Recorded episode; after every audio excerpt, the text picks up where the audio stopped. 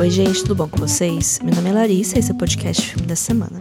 Como que tá 2024 por aí? Como estão as metas? Estão cumprindo? Já desistiram?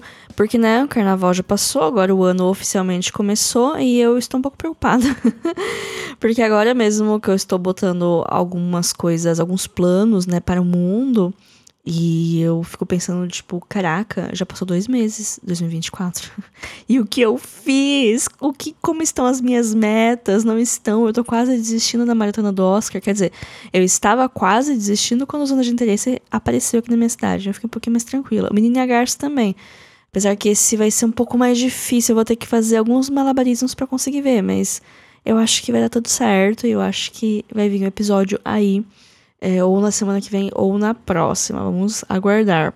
Mas eu ainda ando muito bagunçada em criação de conteúdo, tanto que esse episódio novamente não tem roteiro. Isso está virando um hábito que eu não posso ter, mas cá estou eu tendo. eu não tinha tema para esse episódio até 15 minutos atrás. É, hoje é quinta-feira à noite. Eu tô gravando isso assim muito em cima da hora para editar isso aqui amanhã. Vai ser uma correria, mas tudo bem, vai dar tudo certo. Sábado vocês vão estar ouvindo o claro som da minha voz sem nem imaginar o que se passou por trás. Então, como eu não tinha tema e como eu não assisto filmes faz alguns dias aí, na verdade não muitos. Acho que foi segunda-feira a última vez que eu assisti filme. Mas eu fiquei o carnaval sem ver muita coisa também, né? Mas eu estou vendo séries, então eu resolvi falar das séries que eu estou assistindo, porque pelo menos isso eu estou vendo, livros também andam um desastre. Eu acho que eu tô numa ressaca literária, que eu comecei a ler um monte de primeiro capítulo de um monte de coisa que eu tinha no Kindle.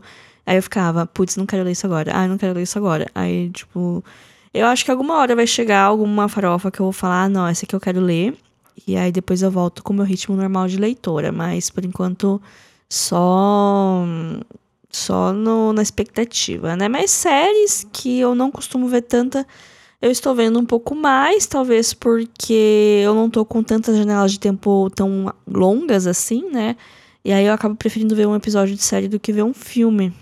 Mas eu vou comentar um pouquinho de algumas séries que eu assisti nos últimos dias. Não vai ser um episódio muito longo sobre cada um. Só vou falar assim brevemente para dar aqui os 20 minutos não passar muito disso. E séries que já tem temporadas, né? Que tem algumas séries que elas estão na temporada final, que eu acho a temporada final, ou que estão já em. Não na primeira temporada, eu vou falar muito por cima também, porque. Sei lá. Porque eu não achei os encerramentos tão bons assim, né? Mas quando chegar lá, eu falo. Galera que curte série do momento, esse aqui não é o, o, o momento para isso, porque eu sempre assisto séries atrasadíssimas.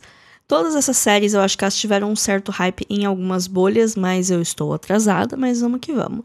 A primeira série que eu quero falar aqui hoje é Jury Duty, ou Na Mira do Júri, como ficou a tradução aqui em português. É uma série norte-americana que chegou aqui no Prime Video. Chegou no ano passado com algum certo barulho. Eu lembro quando ela lançou nos Estados Unidos também, que eu vi um pessoal comentando. E aí eu assisti esses dias porque eu, não sei, eu tava meio entediada, eu queria uma coisa leve e uma coisa com fim, principalmente, porque eu ando muito sem paciência para começar séries tanto séries que são muito longas, que tem muitos episódios para eu assistir, quanto séries que elas ainda estão é, acontecendo que corre o risco de ou ser cancelada ou de ter quedas bruscas de qualidade. Eu não sei se eu tô tão afim nesse momento disso. Ou até porque tem muitas séries que eu pego pra ver, gosto muito, mas depois eu esqueço de ver temporadas novas ou lança temporada nova e eu falo que vou ver e não vejo. Quando eu vejo, passou-se dois anos. É uma coisa muito normal para mim isso. Mas então eu gosto de ver séries que já acabaram, porque pelo menos é, já acabaram, sabe? Tem um final ali. Jury Duty se propõe a ser um experimento social. Eles pegaram atores e colocaram numa situação de tribunal e selecionaram uma pessoa que não é um ator e enfiaram nesse rolê todo roteirizado, repleto por atores, mas esse cara não sabe que tudo é ficção e acontecem coisas absurdas, ele precisa reagir. E a minissérie acaba sendo sobre isso. Na verdade, precisa de um pouco de contexto sobre o sistema judiciário dos Estados Unidos. Essa é uma série bem norte-americana. Eu sei que tem gente que não gosta muito. Eu confesso que eu estou perdendo um pouco a paciência com esse tipo de série. Mas para quem assiste, para quem tá acostumado a ver séries de tribunal, tipo Law and Order, ou filmes de tribunal que eu praticamente detesto. Faz várias semanas que eu tô falando que eu detesto filmes de tribunal, mas um dos meus filmes favoritos do ano foi Totalmente Marcada, que é um filme de tribunal. Eu revi Chicago esses dias, que é um filme de tribunal, mas enfim, aqui ele tem o rolê de júri popular que tem lá nos Estados Unidos que aleatoriamente algumas pessoas são selecionadas para fazer parte de alguns júris populares e você é obrigado aí. Eu não sei, eu não entendo direito. Todo o meu conhecimento sobre esse tópico vem de séries norte-americanas. Não sei até onde é uma fonte muito sólida de informação. Mas tem esse rolê, né, que você pode ser convocado para ser jurado num júri popular, tal qual as pessoas são convocadas para serem mesárias nas eleições. E você tem que ir e aí você é submetido lá no tribunal ao caso que tá rolando e você tem um outro júri, tem umas outras pessoas. E agora eu não sei se as decisões são individuais ou se o júri tem que chegar num acordo. Mas enfim, eu sei que tem esse rolê. Então, esse é a história, né? Chamam esse cara, falam que ele tá lá de jurdute, né? Que eles chamam, para ser jurado nesse caso, que é um caso de de um funcionário que foi demitido porque ele foi trabalhar bêbado e. Eu não lembro, porque não é o ponto da história isso. Mas é um rolê de um funcionário que ele foi trabalhar e ele se machucou, mas ele destruiu um equipamento, se machucou no processo, foi mandado embora, e aí ele tá processando de volta o empregador porque ele não. porque ele, né, saiu, se sentiu lesado, não foi tudo isso. Mas é um caso absurdo, assim. Ele vai tomando proporções cada vez mais absurdas. O, os jurados, eles vão tomando cada, proporções também cada vez mais absurdas do que vai rolando. E um das pessoas que está nesse júri é o ator James Marsden, interpretando ele mesmo. As outras pessoas são pessoas, assim... Talvez uma ou outra você conheça como um personagem coadjuvante de série. É, tinha um cara que eu lembro de ter visto uma série com ele faz pouco tempo mas outras pessoas assim que não são tão estranhas o rosto, mas ao mesmo tempo eles têm rostos comuns o suficiente para passar em branco, para você não pensar que eles são atores. Mas tem o James Marsden, que ele tá fazendo ele mesmo, quer dizer, ele tá fazendo uma versão exagerada dele mesmo ali. E é engraçado, porque ele não tá com uma carreira muito boa, assim, em, em filmes, né? Os filmes que ele tá fazendo não são filmes muito prestigiados. Isso é um tópico que surge algumas vezes na conversa. E ele fica bem próximo, assim, do rapaz, então é até interessante as interações que eles têm. Então é divertido por causa desse conceito absurdo e por causa das coisas que vão ficando cada vez mais absurdas. E você vê só esse cara reagindo e ele é um, ele é um Golden Retriever, sabe? Uma pessoa muito pra cima, muito animada, que quer apoiar as loucuras dos outros, mesmo sabendo que são loucuras. E assim, isso me lembrou algumas situações que eu vivi que foram assim, com um pezinho absurdo, algumas coisas que eu me senti no sitcom. Mas assim, eu não fui tão de boa que nem ele, porque eu não sou uma pessoa muito animada, muito pra cima. Eu geralmente fico no canto olhando e julgando. Parte disso é por causa da. porque eu sou tímida, eu também não sou muito uma pessoa de entrosar. Mas não é porque eu não gosto das pessoas, porque eu me acho superior às pessoas, eu simplesmente não gosto muito de interagir.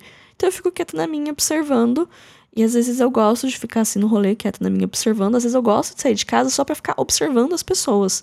Já aconteceu várias vezes de eu sair comer sozinha e a minha diversão era ficar observando as pessoas no lugar. Mas enfim. Mas enfim, a série é isso, né? Esse monte de situação que vai se levando. Eu confesso que me deu uma cansada no meio. São oito episódios de meia hora, bem rapidinho. Eu acho que eu assisti em dois dias. Mas tem uma hora no meio que começa a dar umas voltas assim que eu fiquei tipo, ai, nossa, gente, tô cansada. Mas foi bonitinho, assim, não é a melhor coisa que eu vi esse ano. Não é a melhor série do ano, mas eu achei divertido. Foram dois dias assim que eu descansei bem e tal, e foi divertido nesses dias que eu vi. Vou lembrar dela no final do ano para a retrospectiva. Não sei, né? Isso só o futuro vai dizer. Mas aí é uma recomendação média de uma série que foi ok. O Na Mira do Júri. Uma outra série também bastante falada que eu comecei a ver esses dias foi Yellow Jackets. É uma série do Paramount Plus, que tá na sua segunda temporada no Paramount Plus, mas recentemente chegou na Netflix.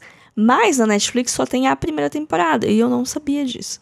E aí eu fui ver, e aí eu quero a segunda temporada, mas eu tô sem Paramount Plus no momento, e aí eu só fico nesse, nesse querer, porque ela é uma série de suspense. Ela é uma série de você ficar com a pulga atrás da orelha do que vai acontecer. Ela te jogar um monte de coisa assim, te dar algumas migalhas de informação e você fica curiosa para saber o que acontece.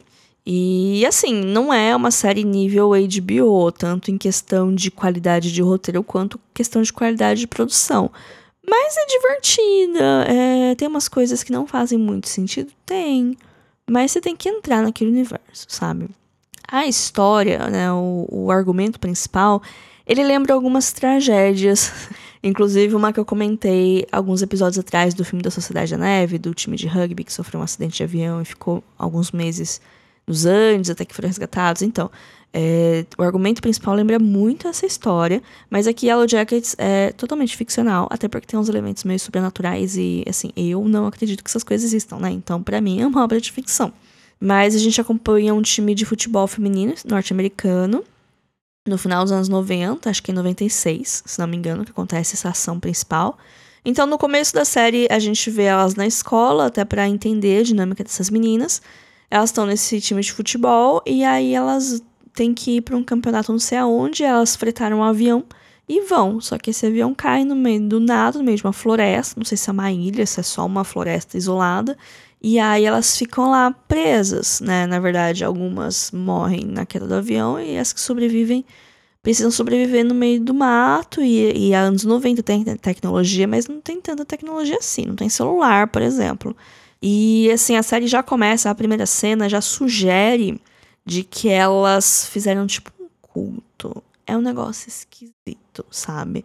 E aí você fica, nossa, como que as coisas chegaram nessa situação, né? Então, desde o começo você fica pensando, nossa, como que as coisas chegaram nessa situação? Porque é bem gradual. A primeira temporada as coisas não chegaram naquela situação ainda. Já vou dar esse mini spoiler.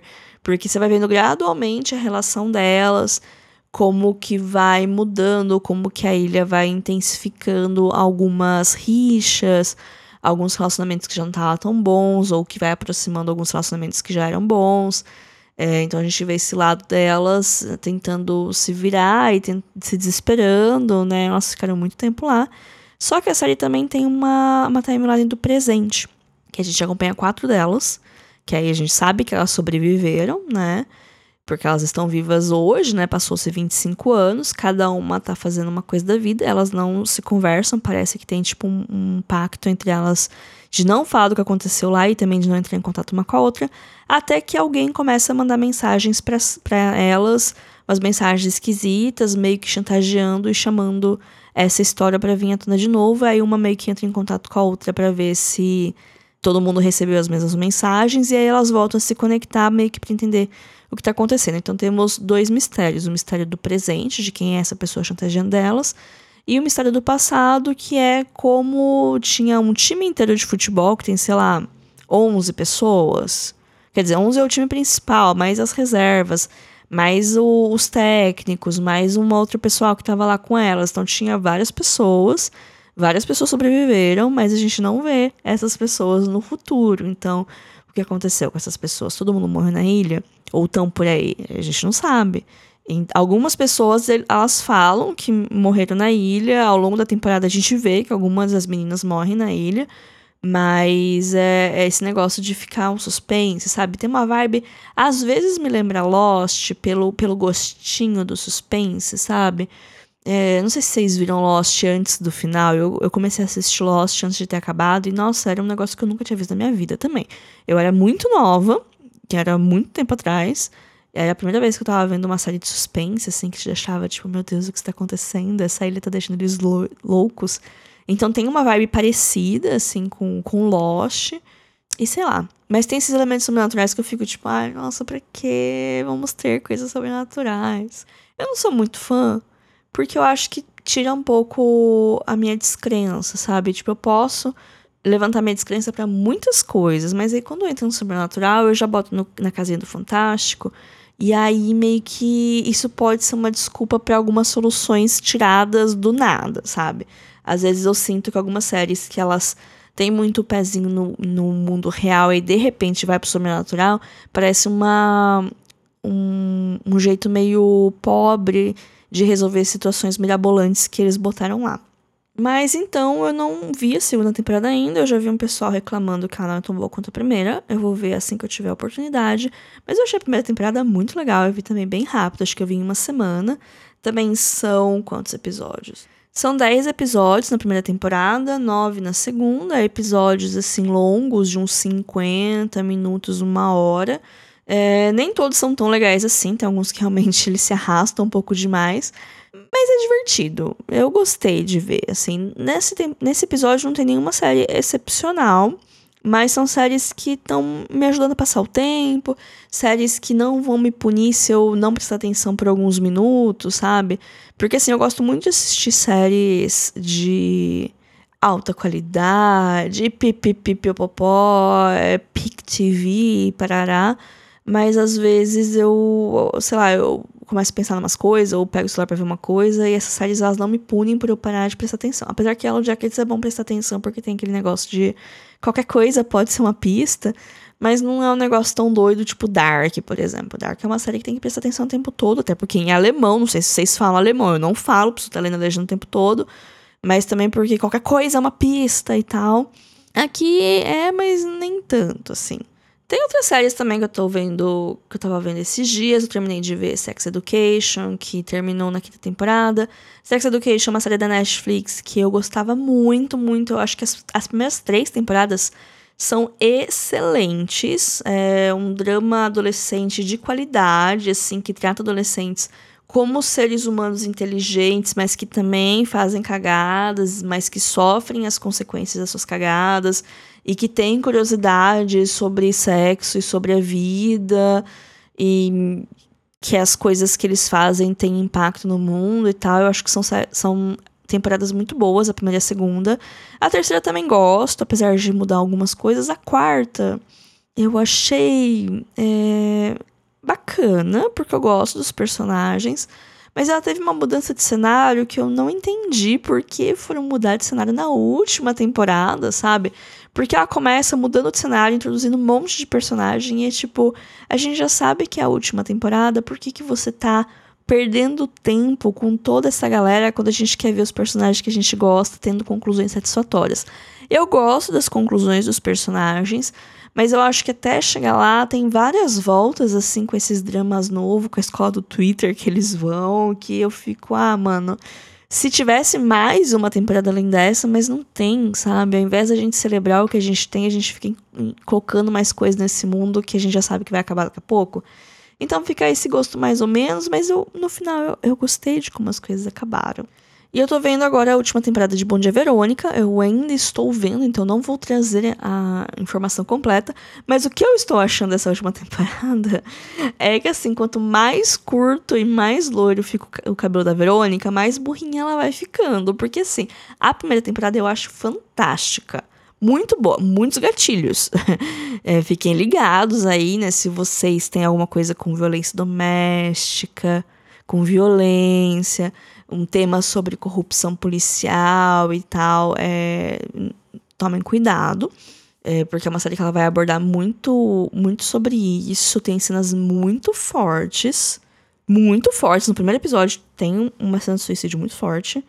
E no último episódio tem uma outra cena muito forte que envolve fogo, que eu fiquei com aquela cena na minha cabeça até hoje. E eu vi na época que saiu. Mas excelente, eu achei o roteiro muito bom. As atuações da Verônica, é, quando ela tem que atuar com outros atores um pouco mais veteranos, é, ela não tá tão bem assim. Mas, mas você vê que ela tá se esforçando, ela melhora bastante nas outras temporadas. Mas ela também dá uma emborrecida. A segunda temporada eu acho boa. Não acho tão boa quanto a primeira, mas eu acho ela boa, porque tem o Renato Giannichini. Assim, parece que os criadores pegaram os grandes galãs do começo dos anos 2000 e colocaram como vilões, porque o vilão da primeira temporada é Eduardo Moscovis e ele está assustador, assustador, assim, cada cena que ele tá em tela é uma cena extremamente tensa.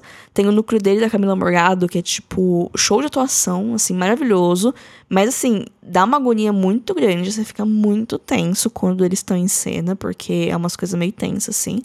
Aí na segunda temporada, o vilão é o Renato Giannichini, que ele é uma. Assim, pra vocês terem noção, o Eduardo Moscovis ele é um policial militar, então tem todo aquele negócio do policial militar machão e tal, meio corrupto. Aí na segunda temporada, o vilão é o Renato Giannichini, que ele é um líder religioso, que ele acredita que ele tem um poder de cura, mas é, ele tá metido num negócio de tráfico humano e de abuso de mulheres. É, é, e aí os gatilhos meio que vão para isso. Já era, no começo, já tinha um pouquinho disso, mas é um pouco mais. É, vamos colocar muitas aspas aqui. É, não vou falar que é mais light, mas é um pouco mais pontual na violência doméstica. Na segunda temporada as coisas escalam um pouco mais. É, o que até deixa engraçado, porque o Eduardo Moscovitz parece tão mal, e depois a gente vai vendo os outros que são muito piores. Mas ao mesmo tempo a escala vai abrindo tanto para um negócio de tipo tráfico internacional de, de pessoas que parece um negócio muito fora da realidade. Que aí a primeira temporada, que é um negócio um pouco mais fechado, parece muito mais crível, muito mais perto da gente e fica muito mais assustador. Por mais que na, na magnitude dos crimes o Eduardo Moscovis não cometa tantos crimes quanto as outras pessoas das outras temporadas, ele parece muito mais uma pessoa que poderia estar no nosso convívio sem a gente saber. E isso é assustador. Mas enfim, a segunda temporada tem o Renato Giannichini, que tá incrível. Eu digo que é o melhor papel da carreira do Giannichini. Ele tá muito bom aqui. Como essa figura extremamente carismática, de líder religioso e também extremamente fria para fazer as coisas que ele tem que fazer e também para lidar com a Verônica. E a Verônica vai. Que a Verônica, coitada, no começo ela é apenas uma escrivã da polícia, mas ela tem a. Aquela pulguinha atrás da orelha de querer fazer a diferença. Uma coisa meio a coelhinha de Zootopia, sabe? Elas são muito parecidas. Em questão de motivação, de ímpeto e de querer, né, fazer o bem vencer e tal. E aí ela vai descobrir. Ela começa querendo ajudar algumas mulheres. E ela acaba se envolvendo no, nesse negócio aí de tráfico humano, né? E aí, quanto mais ela procura coisa, mais ela acha. Isso é umas coisas cabulosas. E aí, nessa terceira temporada, para fechar a tríade de vilões galãs dos anos 2000, é o Rodrigo Santoro, que inicialmente ele não é o vilão, mas ele é o vilão. Tipo, tá óbvio. Você olha pra cara dele, você sabe que ele é o vilão da temporada. Até porque você percebe esse padrão, né, de galãs dos anos 2000 sendo vilões. E aí isso deixa tudo muito mais complicado, porque a Verônica confia nele no começo. E aí eu fico, mulher, você já viveu tanta coisa, sabe? Eu não, não vou enumerar todas as coisas que ela já passou pela série, porque pode ser considerado spoiler, mas ela já passou por muita coisa pra sair confiando em qualquer cabeludo com dinheiro que ela acha por aí, sabe? Sim, vou julgar, faria a mesma coisa? Não sei, eu não sou um policial, sabe? Eu sou apenas uma designer. Talvez eu tivesse sido burra, mas eu, eu nunca fui inteligente no primeiro lugar, né? Pra pra. Enfim, me perdi. Eu acho engraçado, porque o Rodrigo Santoro, acho que ele não foi feito para estar tá bonito nessa temporada. E eu olho para ele, eu não acho ele bonito. Mas aí, ele olha de volta para mim na foto, né? E eu falo, não, ele tá bonito. Mas aí ele é um vilão horroroso. Aí eu fico, não, não tem como uma pessoa tão horrorosa sem ser bonita. Mas eu olho aquele cabelo e falo, não, mas. Putz, não sei. E aí é muito confuso. Eu acho que o Rodrigo Santoro essa temporada é, é, desperta muitos sentimentos esquisitos em mim, que eu não sei se eu gostaria que eles fossem despertos. Mas o fato é, é que são apenas três episódios, três episódios de uma hora, enquanto nas outras temporadas tem um pouco mais, acho que são sete ou oito, é uma temporada mais normal.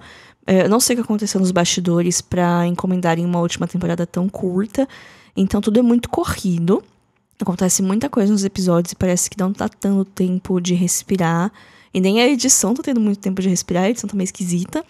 E as coisas estão sendo muito convenientes. Tipo, alguns personagens estão emborrecendo um pouco para ser conveniente pra história, sabe? E daí que eu não sei se eu tô gostando. Falta um episódio para eu terminar. Não tenho ideia do que vai acontecer. Porque eu não sei o que eu quero, sabe? Eu não sei se eu quero uma coisa tipo, ah, o bem vence porque eu não acho que exista isso no mundo real de o bem vencer e a série até então tem bastante pezinho assim no mundo real. Ao mesmo tempo que eu também não queria que fosse uma coisa desesperadora assim tipo não existe solução para nada. Então eu não sei para onde que a série vai. Eu tenho um pouco de medo de ficar um pouco simplista demais no final mas vamos que vamos faltar uma hora ainda para eu terminar de assistir mas fica aí a recomendação da primeira temporada. Eu acho que dá pra ver a primeira temporada como se fosse uma minissérie.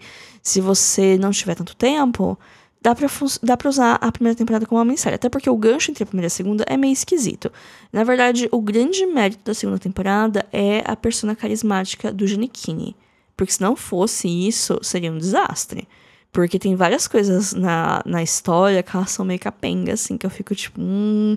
Mas aí o, o carisma dele, o carisma de outros personagens seguram as pontas e falam: não, não, tá bacana, tá bom, tá legal, acredito nessa história.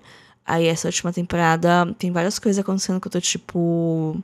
Hum, tá, eu vou acreditar dessa vez, mas isso não parece muito crível.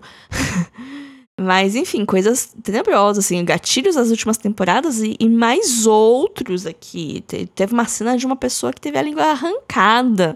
Que eu fiquei, tipo, como assim? Foi horroroso e completamente inesperado. Mas enfim, né? Com isso, fica essa recomendação de Bom Dia Verônica para quem para quem ouviu tudo que eu falei até agora e fala, não, eu acho que eu vou gostar dessa série. Por quê? Porque eu gostei, eu gosto da série, recomendo ela, mas fica aqui esses avisos, né? É uma série da Netflix, tá disponível lá. E eu espero que eu consiga terminar de vê-la logo, porque senão vai virar aquele hall de séries que eu esqueço de ver e quando eu vejo passou tempo demais e aí eu não sei o que eu faço. Não sei se eu vejo, se eu vejo toda a temporada de novo, porque eu já não lembro do que tá acontecendo. Enfim, é, é difícil ser eu, gente. Minha cabeça, ela não para de pensar o tempo todo. Mas enfim, esse foi o episódio de hoje. Falei um pouquinho do que eu tô assistindo de séries, espero que tenham gostado. Não foi uma mega recomendação super entusiasmada, mas são séries que eu gostei, de certa maneira. É, eu acho que é bom a gente ver coisas que não são tão boas de vez em quando, pra gente dar valor às coisas boas que a gente vê, porque não dá pra gente assistir tudo achando que vai ser a próxima grande coisa da sua vida, porque não. E aí você valoriza um pouco melhor, você valoriza um pouco mais as coisas quando você gosta muito, muito delas. Mas enfim, né? É, sigam a gente no Instagram, arroba. É, temos um e-mail para contato que é o podcast filme da semana, arroba gmail.com. E até semana que vem. Fiquem bem. Tchau, tchau.